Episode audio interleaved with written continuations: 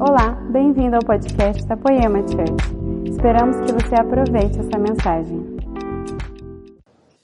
Eu acho que meu rosto já me denuncia. Eu estou muito feliz de poder estar aqui nessa família Poema, né? Essa graça de Deus que a gente tem sido tão abençoado, mesmo que distante, e principalmente pela vida do pastor de vocês. A Raquel, nesse primeiro momento de ministração sobre o nosso tema, Uios, essa ideia de maturidade cristã. Ela diferenciou para a gente a ideia de tecnon e de uios, a ideia do simples nascimento, mas também agora desse lugar onde nós expressamos o caráter, a identidade do Pai. E ela mostrou que essa identidade do Pai vem pela direção do Espírito Santo. Né? Romanos 8,14 diz que são os guiados pelo Espírito que são filhos de Deus. Essa direção nos mostra essa maturidade, esse uios do Senhor. Mas eu quero hoje, nessa hora, mergulhar ainda mais com você sobre o nosso tema maturidade. E eu queria que você abrisse comigo a sua Bíblia em Efésios capítulo 4. Queria ler com você a partir do verso 11. Efésios 4, a partir do verso de número 11. A palavra diz assim: e ele mesmo deu uns para apóstolos, e outros para profetas, e outros para evangelistas, e outros para pastores e mestres, querendo, desejando o aperfeiçoamento dos santos para a obra do ministério, para a edificação do corpo de Cristo, para a edificação do corpo de Cristo, até que todos cheguemos à unidade da fé e ao conhecimento do Filho de Deus. A varão perfeito, algumas versões falam a varão, a homem maduro, a medida da estatura completa de Cristo. Verso 14. Para que, repita comigo, por favor, para que? Para que não sejamos mais meninos inconstantes, levados em roda por todo o vento de doutrina, pelo engano dos homens que com astúcia enganam fraudulosamente. Feche seus olhos por um instante. Pai, obrigado por essa tarde, obrigado por esse dia tão especial na tua casa, estamos ouvindo a tua palavra, estamos te adorando. Pai, continua falando conosco. Nós temos muita fome, muita fome de ouvir a tua palavra. Nós temos tanta fome de ouvir a tua voz que um homem vai falar, mas nós vamos ouvir é a tua voz, Senhor. Fala conosco, em o nome de Jesus. Amém e amém.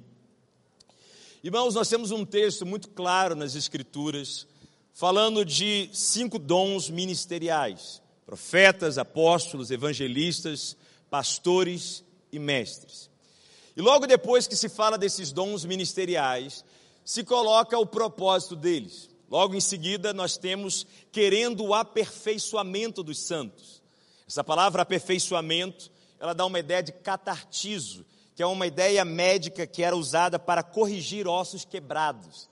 Então a ideia é de restauração, querendo a restauração dos santos.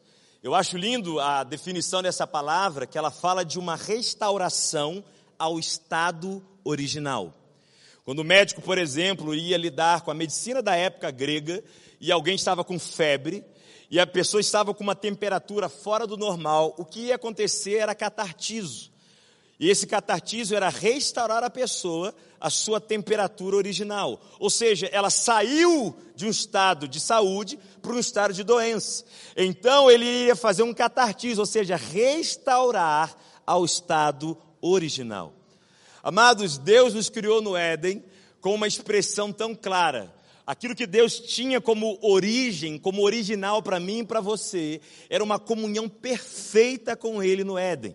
Uma comunhão não só com Ele, mas uma comunhão que iria brilhar a glória dele para um jardim, queria cultivar, queria trazer a manifestação do reino. Esse é o estado original onde Deus criou eu e você. O pecado veio e arruinou tanta coisa. Mas Deus tem colocado na sua igreja pastores, profetas, mestres, para restaurar eu e você ao estado original. Ele trabalha restaurando os santos, a igreja.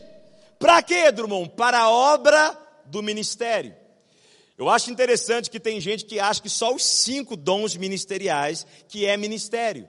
Não, irmão, não sou apóstolo, não sou profeta, não sou mestre, não tenho ministério. Não, irmão. Esses cinco dons foram para restaurar os santos, a igreja, para a obra do ministério. Porque existe uma diversidade de serviços que eu posso fazer na casa de Deus. E todo chamado ministerial, irmãos, não é para você sentar nessa cadeira preta. O chamado ministerial não é para que você seja simplesmente frequentador de culto. Deus levantou pastores, profetas e mestres para colocar você para trabalhar. Toca no seu irmão, fala assim, para você trabalhar. para que o corpo de Cristo seja edificado. Irmãos, o propósito é claro. Querendo aperfeiçoamento dos santos, para a obra do ministério, para a edificação do corpo de Cristo. Agora, se você olha tudo isso, irmão, você percebe uma coisa. É até que todos cheguemos à unidade da fé, diz o verso 13. E ele diz: a varão, a homem perfeito, a homem maduro, a medida da estatura completa de Cristo. Quando ele diz isso, irmãos, ele deixa claro que toda essa edificação para a obra do ministério, para o corpo de Cristo, tem um propósito. E eu fiz questão na leitura de pedir para você repetir o para quê. Repita comigo mais uma vez: para quê? Essa expressão no nosso português ela indica propósito, finalidade. Por exemplo, eu estou aqui com o microfone para que eu possa falar essa mensagem para você. O propósito de eu estar com esse microfone, o para que de eu estar com esse microfone, é para que eu possa trazer uma mensagem ao seu coração. Quando ele diz que ele colocou esses dons ministeriais na igreja, o Efésios 4, verso 14, ele diz assim: para que não sejamos mais meninos inconstantes. Eu não sei se você está pegando toda a seriedade disso. Por que, Drummond? Porque Deus colocou dons ministeriais na igreja para não deixar nem eu nem você na meninice espiritual. O tempo de meninice terminou. Deus está levantando em Taubaté uma geração madura, irmão. Em nome de Jesus. Pastores têm vindo nesse altar, profetas têm vindo nesse altar, mestres da palavra têm vindo na Poema Church ministrar a palavra para quê? Para levar você a um lugar de maturidade. Esse é o propósito. Pensa bem, irmão. O profeta, com toda a capacidade de revelação, com palavras inspiradas da boca de Deus, com palavras de conhecimento, com revelação do céu, o que Deus tinha em mente ao capacitar um profeta assim? Tirar homens e mulheres da meninice espiritual. A habilidade que Deus deu a um pastor de aconselhar, de cuidar, de apacentar, de pregar. Para quê? Para que a igreja seja madura. Mestres com uma unção do Espírito. Para trazer os detalhes da palavra, a profundidade da palavra. Para quê? Para a igreja amadurecer. Irmão, Deus investiu pesado na sua maturidade. E tudo que a gente investe é porque a gente valoriza. Eu não invisto em nada que eu não valorizo. Se eu invisto na minha esposa é porque eu estou valorizando ela. Se eu coloco um investimento é porque há valor. É por isso que, irmãos, depois do novo nascimento, por favor, me escute. Olhar esse texto é ver uma coisa. Depois do novo nascimento, depois da sua salvação, o segundo maior desejo de Deus para o homem é a maturidade. Quem aqui quer viver a vontade de Deus? Levanta a mão. E o pé, o pé é para confirmar. Irmão, eu quero viver a vontade de Deus. Irmão, depois do novo nascimento, esse é o segundo maior desejo de Deus para o crente, que ele cresça, que ele amadureça. Tem irmãos que falam assim para mim: não, Drummond, depois de eu ser salvo, depois de eu nascer de novo, o maior desejo que Deus tem para mim é que eu seja batizado com o Espírito Santo e fale línguas estranhas. Ô irmãos, eu creio que Deus deseja que você fale línguas estranhas. Mas repare uma coisa: a oração em línguas, diz a Bíblia, é para que você edifique. Fala para mim, edifique a si mesmo. Peraí, peraí, peraí, peraí. Então eu sou cheio do Espírito, fale línguas para quê? Para edificar a mim mesmo. O que, que é isso, Drummond? Crescimento. Para edificar o prédio como esse, irmão, eu fui botando uma coisa para crescer. A edificação é crescimento. Drummond, você está dizendo então que até mesmo as experiências com Deus, como o batismo com o Espírito Santo, o propósito não é a experiência em si, é a maturidade que vem com a experiência.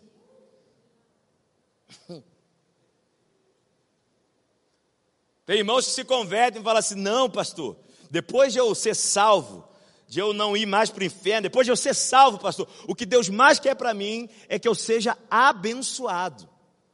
São as bênçãos dele. Irmãos, eu creio que Deus nos abençoa. Quantos creem que Deus abençoa? Opa, todos nós, né? Eu creio que Deus abençoa, mas me escute. A maturidade está sempre antes da bênção. Por quê, Drummond? Porque muitos de nós perdemos as bênçãos por falta de maturidade. Quantos aqui são pais e mães? Só os pais e mães. Levanta a mão, deixa eu ver vocês. Rapaz, ó. Pais e mães. Imagina a cena. Seu filho de 5 anos de idade vira para você e fala assim: Papai, mamãe, eu quero uma Ferrari para dirigir em Taubaté.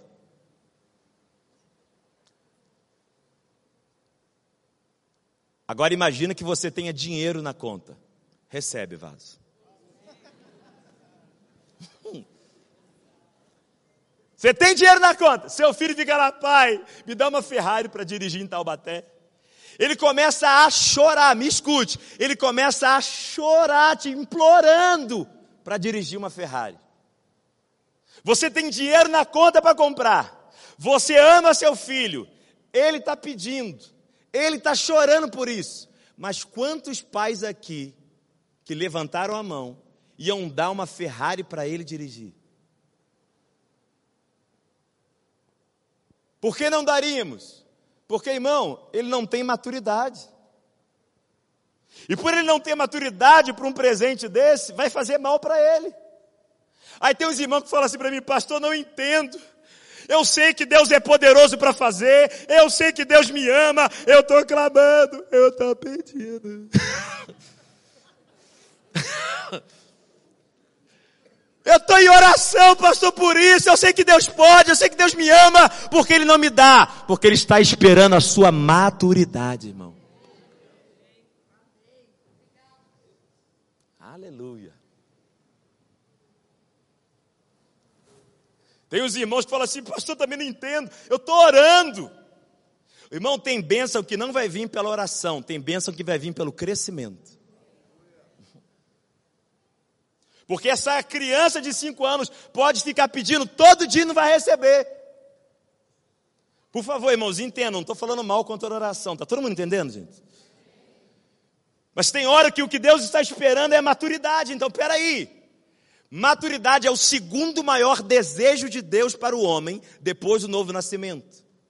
Maturidade vai me fazer viver a plenitude das bênçãos de Deus para mim. Irmãos, é a maturidade que me habilita, por exemplo, a servir a Deus com mais excelência. Quando Paulo fala a Timóteo, em 1 Timóteo capítulo 3, verso 6, que aquele que vai liderar não seja neófito, para não cair na mesma condenação do diabo, para não se ensoberbecer e cair na mesma condenação do diabo. Quando a Bíblia fala isso, irmãos, a gente está na cara dizendo que o neófito é alguém recém-convertido. Mas, por favor, entenda o que eu vou dizer. A ideia não é simplesmente de um recém-convertido. A maioria das vezes a gente percebe que um recém-convertido falta a ele uma coisa chamada maturidade. E o cargo vai trazer soberba ao invés de ele conseguir ter uma postura saudável. Porque eu já vi gente na igreja também, gente, que não é nem recém-convertido, mas não tem maturidade nenhuma para assumir aquele cargo, e a ordem é a mesma para uma pessoa dessa. Então, peraí, até o serviço cristão, irmãos, ele precisa da maturidade. Imagina vocês que são pais. Eu vi os pais levantar a mão, mas quem é pai de mais de um filho? Levanta a mão. Você é dois ou três. Rapaz, vocês estão trabalhando. dois ou três filhos. Talvez vocês já fizeram isso alguma vez. Uma vez eu vi uma história, achei tão engraçado. O pai deixou uma criança de cinco anos de idade e uma outra de sete. Aí eles iam num lugar rapidinho e iam voltar. Olha só. Eles iam num lugar rapidinho e iam voltar. Aí eles fizeram a brincadeira. A brincadeira era a seguinte: ele virou, o pai virou para o de sete e falou assim: Ó, tu cuida do teu irmão, tu é o líder da casa agora, hein? Tu vai botar ordem na casa. Cuida do teu irmão. Aí o de sete já inflou o peitinho. Pode deixar, papai. Ele olhou para o de cinco e falou assim: Estou te vendo. Aí por um momento, ele ficou dando ordem para o irmãozinho de cinco anos. Não, não pode, sai daí. Um líder. Só que, irmão, passou um pouquinho de tempo, ele é criança, né? O peitinho estufado. E ele começou a brincar com o menino de cinco. E ele está lá brincando com o menino de cinco, para lá fazendo a bagunça que ele estava brigando antes. Aí daqui a pouco, ele lembrou que o pai deu uma palavra de autoridade para ele ele estufou o peitinho de novo e foi dar ordem para o menino de cinco. Ele virou para o menino de cinco: Ó, oh, não pode. Na hora, irmão, que ele estufou o peitinho de novo para mandar no irmão de cinco, o irmão de cinco olhou para ele e falou assim: Você não manda em mim? Você não é meu pai? Sabe por quê, gente? Meninos não respeitam meninos na liderança.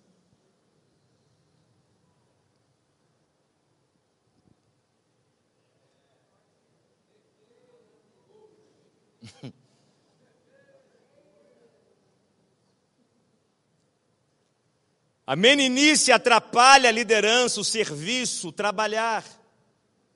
Por isso nós estamos vendo tantos casos, tantas situações, irmãos, de grupos pequenos machucados, porque o líder é uma criança espiritual.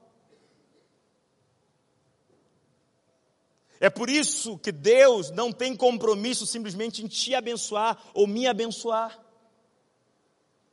Deus quer a maturidade acima de tudo. Quando nós olhamos para a questão do desenvolvimento para Deus, sua maturidade a minha maturidade é mais importante para Ele do que o nosso conforto.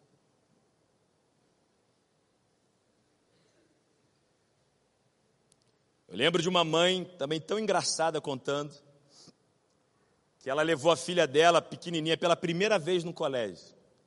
E eu achei o jeito que ela contou tão engraçado. Porque ela disse assim: Drummond, eu fui levar ela no colégio. Era a primeira vez que eu ia deixar minha filha sem a minha presença. Ela disse que ela levou a criança na escola, deixou na mão da tia. Aí ela contando, Drummond, na hora que eu deixei na mão da tia, ela começou a chorar igual uma doida. Mas ela esperneava. Ela dizia: Mamãe não vai, eu não quero ficar, mamãe não vai, não quero ficar. E a tia tentando segurar. E a mãe, olhando aquela cena, começou a ficar assim emocionada. Era a primeira vez que ela estava deixando e a filha dela ainda pegou pesado. A filha dela falou assim: Mamãe, não me abandona. não me abandona, mamãe, não me abandona. E ela chorando, ele, não, fica aí, filha. E, tal. e ela saiu. E ela falou que ela chorava de cá e a filha de lá. E ela contando. E quando ela entrou no carro, ela chorando, ela, ela pensou: não, é, é duro, mas é, é necessário. É duro, mas a minha filha vai crescer. A minha filha vai amadurecer. Amado, tem hora que Deus nos deixa na escola. A gente fala assim: Senhor, não me abandona. Não me deixe. E a gente acha que não está doendo nele, irmão. Dói nele sim, ele nos ama. Mas a nossa maturidade está na frente do nosso conforto, irmão. Toca no seu irmão e fala assim: sua maturidade tem que estar na frente do seu conforto. Irmãos, olha isso aqui comigo. É o segundo maior desejo de Deus para o homem. Deus colocou cinco dons ministeriais para a igreja amadurecer.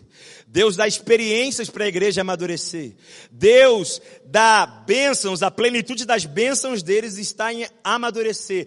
Para servir tem que amadurecer. Deus lida com o nosso conforto para que haja maturidade. Irmãos, maturidade é muito importante. Ser um uios de Deus é muito importante. Isso é tão importante, irmãos, eu quero fazer dois momentos com vocês.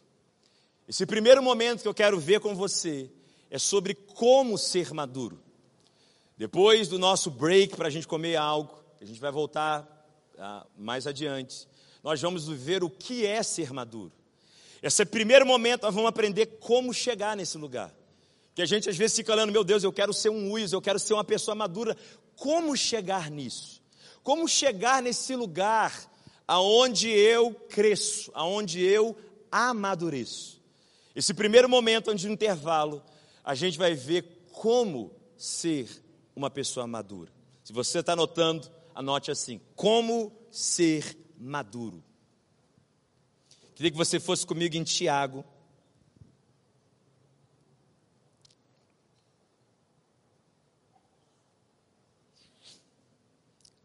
Tiago, capítulo 4.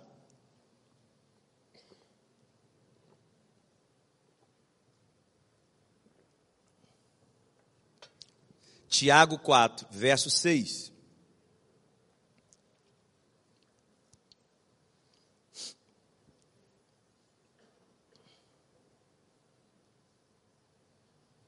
A palavra diz assim: Antes ele dá maior graça, portanto, diz: Deus resiste ao soberbo, mas dá graça a quem, gente?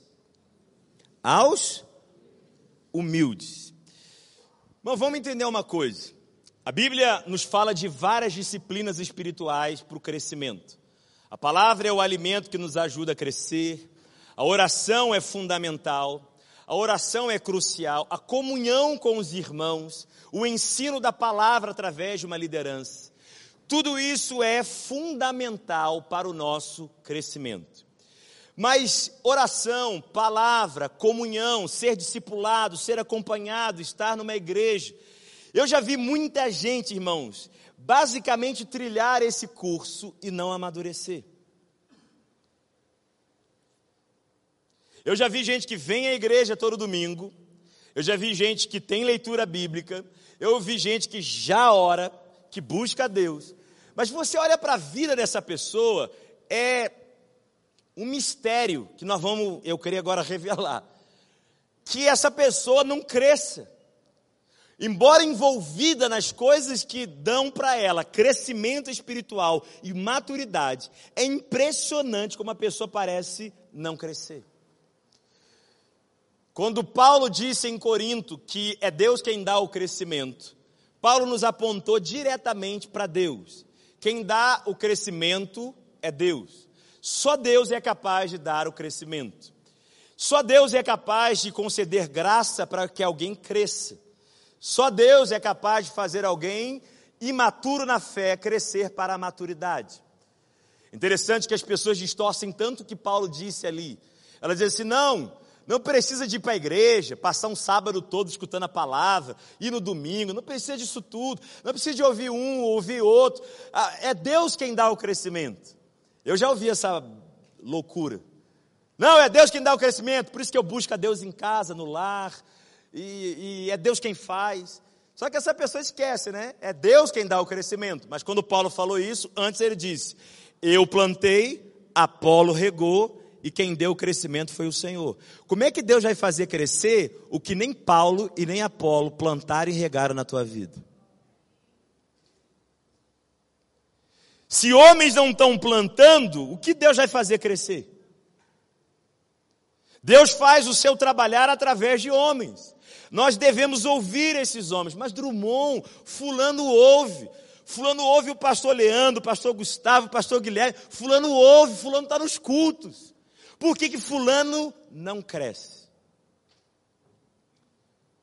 Irmãos, para mim, a chave para a nossa vida crescer para a maturidade está no que você acabou de ler.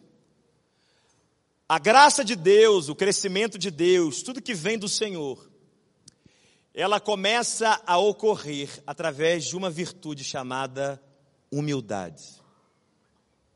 A humildade é o solo onde o crescimento acontece. Sem humildade, irmãos, sem a boa terra da humildade, a semente da palavra não cresce a ponto de dar fruto em nós. Não leva eu e você à maturidade. E aqui eu quero mergulhar com você. Porque, na minha opinião, na minha humilde opinião, eu acho que essa virtude cristã é a mais mal entendida da história da igreja. Por quê? Eu não sei se em Taubaté vocês falam assim. Mas quem já falou, ou pelo menos já ouviu alguém falar assim? Fulano mora num lugar humilde. Quem já ouviu essa frase? Pode levantar a mão aí, deixa eu te ver. Só para eu fazer um censo aqui rapidinho. Isso.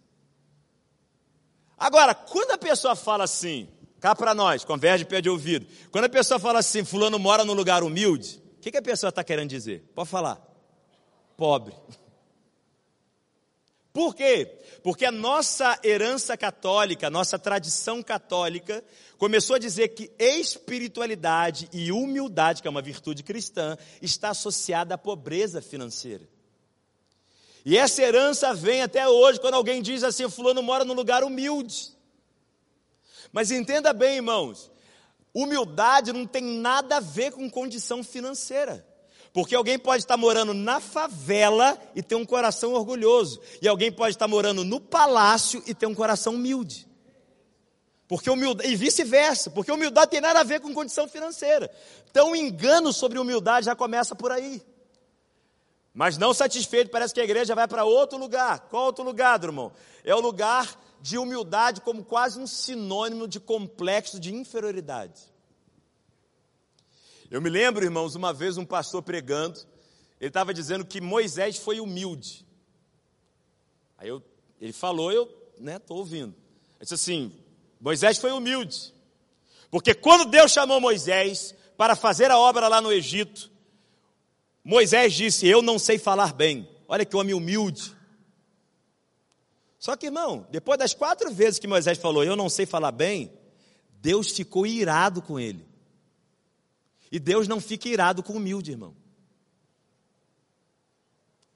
Humildade não é desmerecer a si mesmo, não. Deus fica irado é com orgulhoso.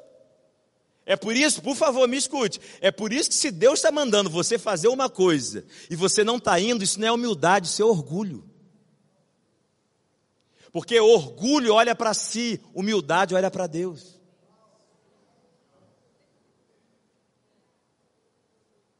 O que, que Moisés tinha que ter dito para Deus? Deus, eu não sei falar bem, mas se o Senhor está mandando, eu vou obedecer, porque é o Senhor quem manda. É ou não é? A humildade até olha o seu limite, mas ela contempla o poder ilimitado de Deus, irmão. Aí a pessoa fica desmerecendo assim, desmerecendo o dom, é um senso de inferioridade. Ô gente, Olha para as pessoas na Bíblia se você vai ficar assustado com gente que quase disse não para o chamado. Tem Moisés, né? Moisés falou, não sei falar bem. Chega Jeremias, ele falou assim, não passo de uma criança. Chega Gideão, ele fala assim, tem 12 tribos. Da minha tribo, das 12, a minha tribo é menor. Das famílias da tribo aqui. a minha família é a menor dessa tribo que já é menor. E eu sou o menor dessa casa. Ó, oh, é muito menor. E quase esses três disseram não para o chamado, porque eles estavam desvalorizando a si. Agora, Moisés se transformou no libertador de Israel, Jeremias num grande profeta, Gideão num grande juiz. O que você está deixando de ser por se julgar inferior?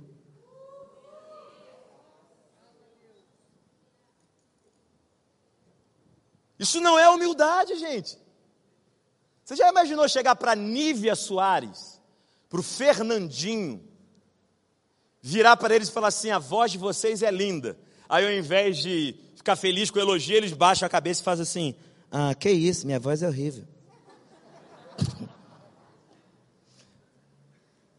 A gente é, vamos ser sinceros, a gente ia dizer assim: Você quer que a gente elogie mais, né?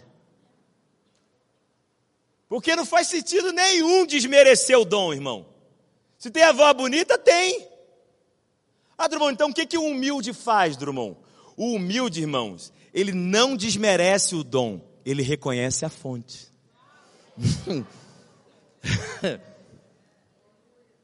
o humilde, quando é elogiado, ele fala assim: glória a Deus. Por quê? Porque ele sabe que quem deu o dom foi Deus.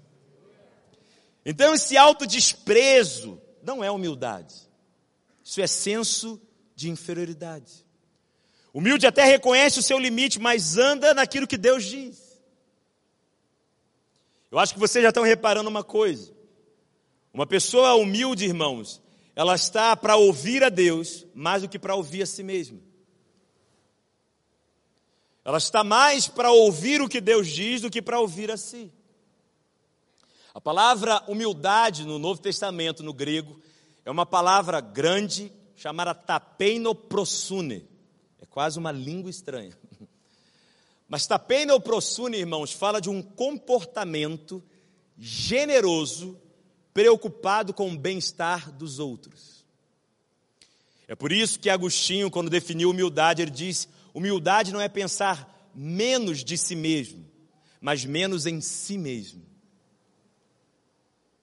Humildade não é pensar menos de si, mas menos em si. É por isso que quando Jesus tomou a forma de homem, ele se humilhou, ou seja, ele praticou a humildade. E a Bíblia diz que ele serviu. Você quer ver realmente uma pessoa humilde? Veja ela servindo. Veja ela falando assim: o que, que você quer que eu te faça? Nosso Senhor Jesus, ele era humilde e manso de coração. E ele estava sempre servindo, porque ele não veio para ser servido, mas para servir. Ele disse. Agora, se você juntar as duas ideias, repare algo. O humilde tem ouvidos para ouvir a Deus e ouvidos para ouvir as pessoas. Por favor, vem comigo.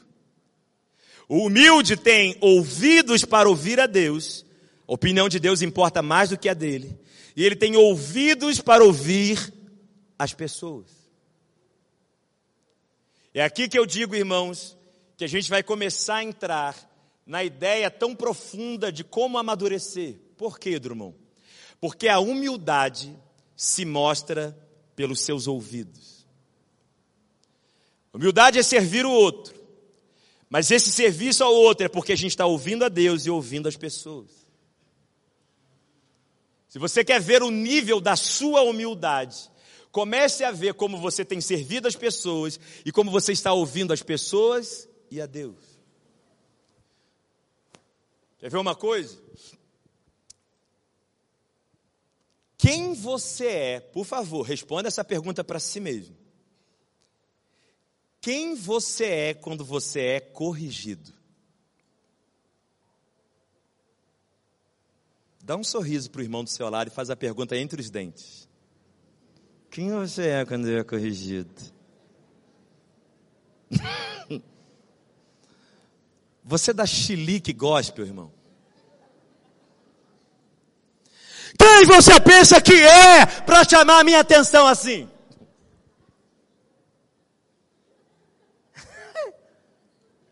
O orgulhoso, pode, irmão, se o humilde é pronto para ouvir a correção, o orgulhoso, irmão, ele dá chilique. Ele não aceita a correção de jeito nenhum. Agora, amado, entenda uma coisa. Se a humildade é aquilo que dá graça de Deus para o crescimento da nossa vida, a Bíblia, o mesmo texto que a gente leu, diz que Deus resiste ao soberbo. A palavra resistir é um termo militar que indica armar um exército contra. Deus arma um exército contra o orgulhoso. Aí você fala, poxa, Drummond, por que, que Deus trata assim uma pessoa soberba? Porque, irmão, entende uma coisa. Você e eu erramos. Eu e você erramos. Pode ser em várias áreas, diversas áreas. Agora, por favor, entenda uma coisa. Mesmo errando, mantenha um coração humilde. Por quê? Porque se alguém vem chamar a sua atenção porque você falou demais, mas você tem um coração humilde, você vai falar: É, eu falei demais mesmo. Estou errado. Se você roubou e vem alguém chamar a tua atenção e falar assim, cara, você não pode roubar, crente tem que ser honesto. Aí você, pô, falei mesmo. Por quê? Porque o humilde está pronto para ouvir, para reconhecer o erro e para mudar. Agora, vai corrigir uma pessoa orgulhosa. Que falou demais. Aí você chega para a pessoa e fala assim, cara, você não pode falar tanto assim, o cristão tem que ser mais comedido. Agora vem me dar lição de moral. Você está cheio de mistério agora. Está se achando agora espiritual. Cara, você não pode roubar, isso não é de Deus, tem que ser honesto. E tu nunca roubou nada na vida. Eu já vi, tu roubou o coração da tua esposa.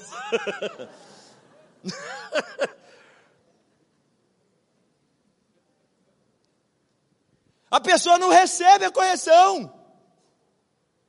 É por isso que eu digo, irmãos, que o pecado mais sério é o orgulho. Por quê? Porque ele te impede de mudar em outras áreas. O orgulho não é só um pecado em si, ele é um pecado que atrapalha a mudança e o amadurecimento em outras áreas.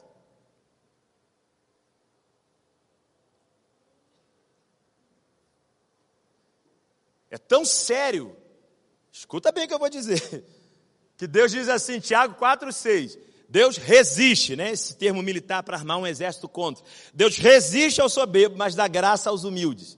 Irmão, o verso 7 Deus diz assim: olha, sujeitai-vos a Deus. Quem lembra do versículo? Sujeitai-vos a Deus e. Fala a nossa palavrinha, forte. E o que? Resistir ao. A mesma palavra que ele disse para mim e para você, para resistirmos ao diabo, é a mesma palavra usada para que Deus resiste ao soberbo. Como disse a Raquel, aleluia.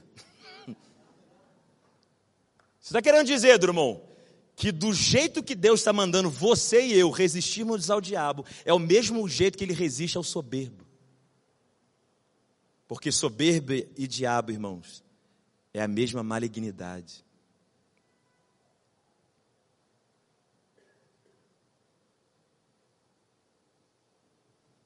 O orgulho tapa os ouvidos, a humildade se abre.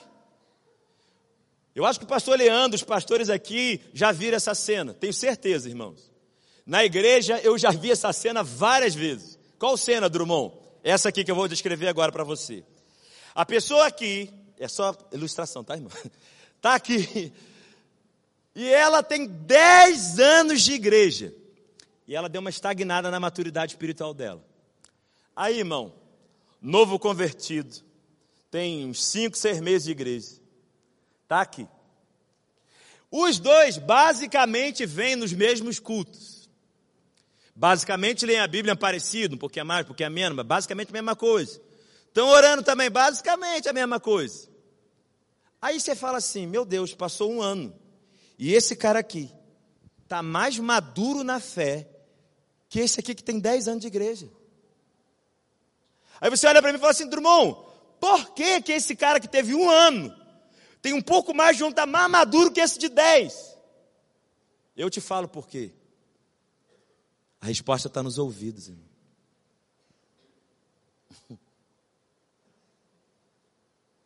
Porque a Bíblia diz que a fé vem pelo e ouvirá. Se você parar de ouvir, você vai parar de crescer em fé.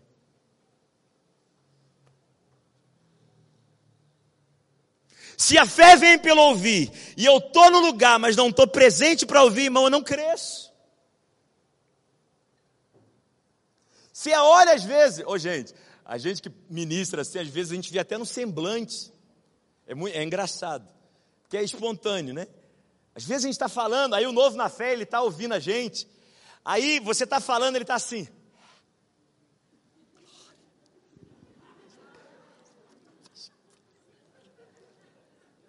Né? Aí você vê o velho de igreja, ele está assim. Logo, vamos o intervalo logo, pô. Fome do caramba, cafezinho. Cara lerdo para terminar. Puxar minha sardinha. Né? Aí você vê um crescendo mais rápido, por quê? Porque a recepção àquilo que ele ouve é maior. E quando eu ouço mais, quando meu coração é humilde para aprender, eu vou amadurecer mais rápido, irmão.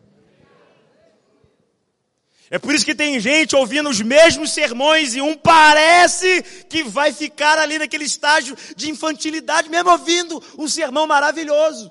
E o outro irmão, através daquele sermão, foi uma chave para ele crescer.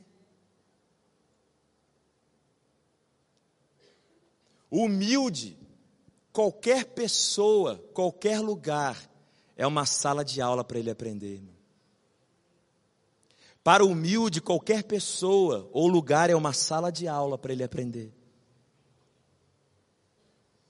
O orgulhoso já é seletivo. Eu prefiro Paulo. Eu prefiro Apolo. Paulo é mais legal. Irmão, eu um dia ainda queria encontrar com esses irmãos de Corinto. Falar assim, gente, sério que vocês preferiram Apolo do que Paulo? Você é um pregador excepcional, né? preferir Apolo que Paulo. Orgulhoso é seletivo. Irmão, nós estamos numa era que é brincadeira, gente. Vou falar rasgado com vocês. Crente está chato, irmão. Sai do culto. Como é que foi o culto hoje? Não gostei. Por quê? pastor espirrou. Nossa. Espirrou. Gostei não. De 50 minutos sermão, irmão, 5 ele não gostou, é isso que ele pega. Agora, como é que é humilde, gente? Que vai amadurecer, que vai crescer. Irmão, pode ter 50 minutos foi estranho, mas teve cinco minutos que abençoou, ele sai falando daquilo que foi benção. A Bíblia diz: julgai tudo e retém o que é bom. Tem cara que julga tudo e retém o que é ruim.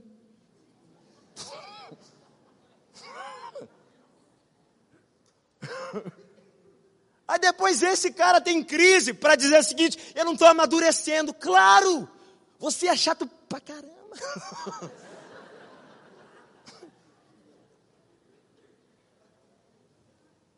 Uma vez eu tinha um aluno no estado do Espírito Santo, virou para mim e falou assim: Brumão, eu quero muito ser igual a você, que você prega. Ele está me elogiando. Aí tá, aí eu fica sem graça, glória a Deus, pai. Não, então, vamos buscar Deus. Daqui a pouco, irmão, passou, sei lá, uma hora. Ele falou assim: pô, teve uma aula que teve com um professor. Pô, mas eu fui na primeira aula, gostei não, fui mais não. Falei, irmão, aí tem fraquece. Vai crescer como assim? A minha pergunta é: como é que estão os seus ouvidos? É muito lindo no Velho Testamento a consagração dos sacerdotes. Haviam vários rituais que eram feitos, mas um me chama a atenção. Qual era, Drummond? Eles pegavam sangue do animal, colocavam primeiro no ouvido, depois na mão e depois no pé. A ordem era essa: ouvido, mão e pé. Mãos na Bíblia, irmãos, é símbolo de obras. Pés na Bíblia é símbolo de caminhos, de decisões, de escolhas. Mas o sangue primeiro ia no ouvido, para depois ir nas obras, nas ações, e depois nos caminhos, nas decisões. Qual é a mensagem que Deus está dando? Primeiro eu toco os seus ouvidos para mudar as suas ações e os seus caminhos. Se eu não deixo os meus ouvidos serem tocados, as minhas ações não mudam, os meus caminhos não mudam. A gente continua andando no mesmo lugar, dando círculo, na, dando volta em círculos da mesma imaturidade sempre. Porque não há uma disposição de aprendizado, de crescimento, e por isso, irmão, as pessoas não estão amadurecendo. Amado, dá para ficar, me escute, isso é sério. Dá para ficar perto de Jesus e ser um traidor e não um apóstolo. Judas que o diga. Porque se fosse só ouvir e ter contato com Jesus, Judas seria um apóstolo e não um traidor. Mas tem que estar na presença, rendido no interno, irmão.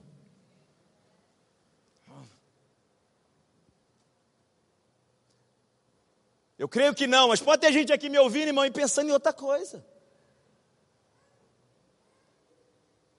E o que adianta estar ouvindo, mas o coração não está rendido, irmão? Não dá. Chegou o tempo do amadurecimento e como ele se dá, Drummond? Com humildade para ouvir. Tem hora que a gente faz umas orações, irmão, a gente fala assim: Senhor, som do meu coração, vê se há em mim algum caminho mal. Aí, irmão, Deus ouviu essa oração e usou a boca da sua esposa para falar com você. E o que, que ela disse, Drummond? Que eu sou teimoso. Mas quando ela falou, tu respondeu o quê? Eu falei que teimoso é ela, teimosa é ela. Ô amado, às vezes é maridos que estão aqui, às vezes Deus está usando a boca da sua esposa para corrigir você. Aleluia! Mulheres, às vezes Deus está usando a boca do seu marido para corrigir você.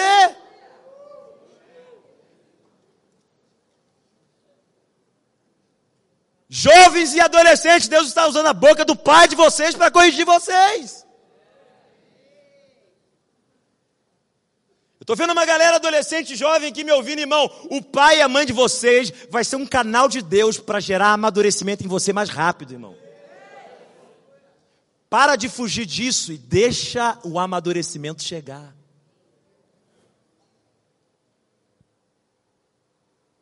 Aí tem os irmãos Fala assim, não, pastor, já estou aqui na Poema desde a fundação. Antes que Leandro Barreto existisse, eu já era.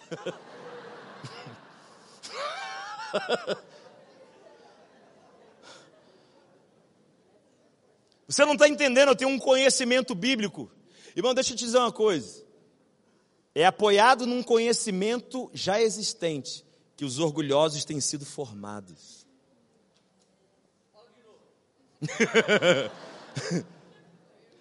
é apoiado num conhecimento já existente que os orgulhosos são formados. Ah, eu já sei. Aí começa a julgar o preletor tal, o preletor X como carnal. Irmão, quando um pregador carnal ministra na sua vida, você fica com a palavra ou você fica julgando o que ele diz? Ah, irmão, aí tu pegou pesado. Se ele é carnal, irmão, Deus usa até a boca de uma mula.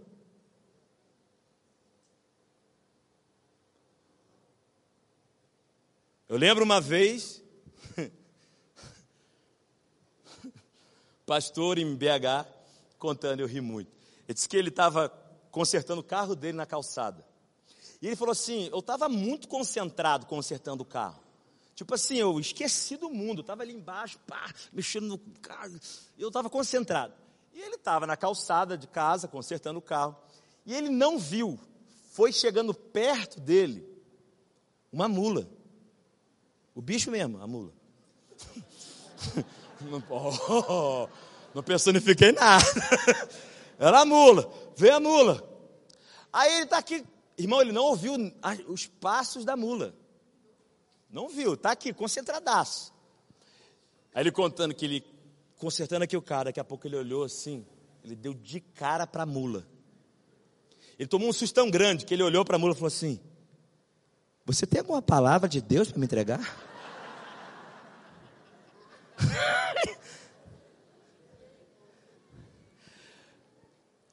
e ele disse algo que eu nunca mais vou esquecer, gente. Ele disse assim: um crente humilde tem que estar pronto para ouvir a palavra de Deus até de uma mula. Toca no seu irmão e fala assim: pode falar que eu te escuto, velho. Brincadeira, irmão. Só para descontrair. Brincadeira.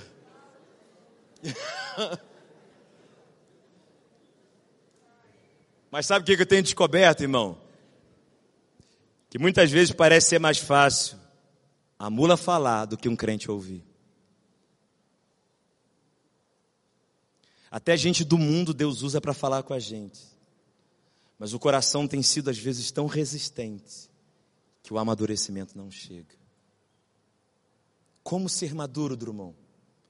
Deixando o coração ser quebrantado, humilde. Deus pode corrigir o que o Senhor quiser, pode falar o que o Senhor quiser, pode usar a pessoa que o Senhor quiser para falar comigo, porque eu quero crescer. Essa foi uma mensagem da Poema Church.